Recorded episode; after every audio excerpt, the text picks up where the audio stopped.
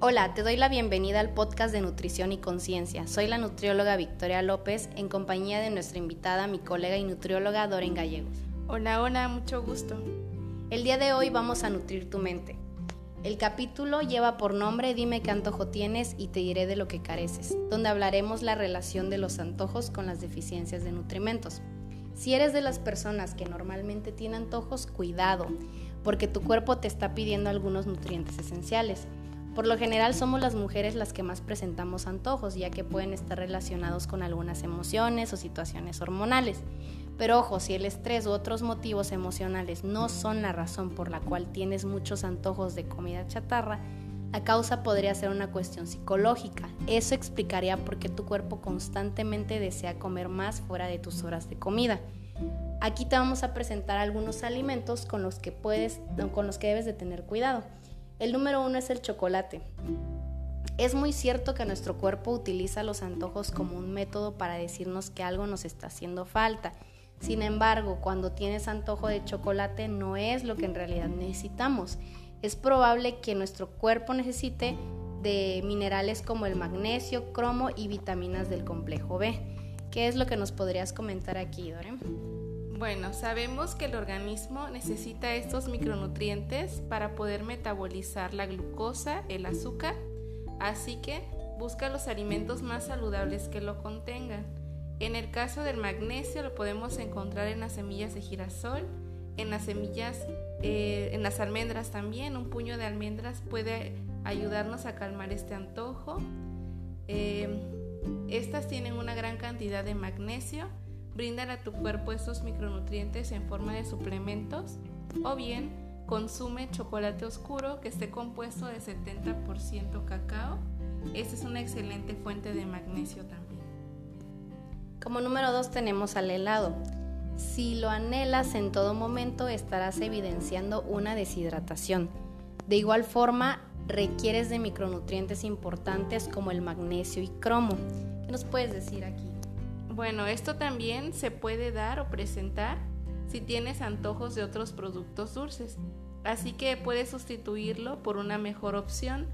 Debes incluir una porción de frutas frescas de temporada a tu dieta esto también funcionará eh, al igual que el agua de coco. Ah, bueno, como número 3 tenemos el pan.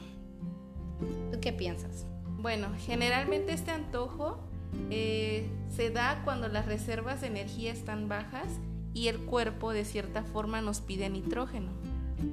Los carbohidratos, principalmente como el pan y las pastas, son alimentos reconfortantes que parecen ser como la droga para el cerebro de un adicto. Cuando estás comiendo estos, liberamos un neurotransmisor llamado dopamina, que también es conocido como el químico del placer. Y esto explica el por qué tienen dificultades las personas para dejar estos alimentos. Así que en estas situaciones no lo pienses más y come un puñado de nueces y verás que recobrarás nuevamente tu vitalidad. Como número 4 tenemos a los alimentos salados. Un antojo de comida salada puede ser causado por varias cosas, por ejemplo, el exceso de azúcar en la dieta, una deficiencia de sodio o demasiado potasio. Para esto recomendamos reducir el azúcar y evitar la sal de mesa. En otros casos, si tus ansias de algo salado se produce durante un periodo estresante, también podría indicar una necesidad de vitaminas del grupo B. Tomar un buen complejo de vitamina B reprimirá este deseo por cosas saladas. Sin embargo, si las ansias de sal se presentan al, terminar un entrenamiento, una enfermedad o malestar estomacal puede significar que el cuerpo ha perdido muchos minerales. Yo por esto recomendaría tomar un polvo electrolítico en el agua simple para reemplazar los minerales faltantes. Y como último número tenemos a las frituras. Este puede ser los alimentos que más se te apetezcan cuando careces de calcio y ácidos grasos esenciales. Y como esas preparaciones no favorecen al corazón, yo considero que debes añadir a tu dieta una cucharada de aceite de coco o linaza o una ensalada con aceite de oliva y vinagre balsámico o puedes sumergir el pan en aceite de oliva.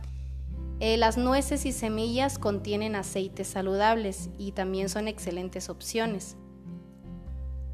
¿Qué nos puedes comentar en este caso? Bueno, en este caso, recordemos que el cerebro tiene un 60% de grasa y el cuerpo necesita de aceites.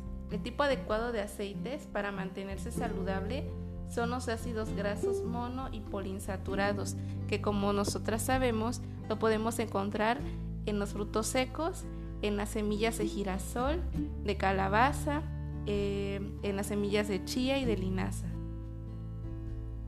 Bueno, esto ha sido todo por el capítulo de hoy. Esperamos que les haya gustado mucho. Nos vemos en el siguiente episodio de Nutrición y Conciencia.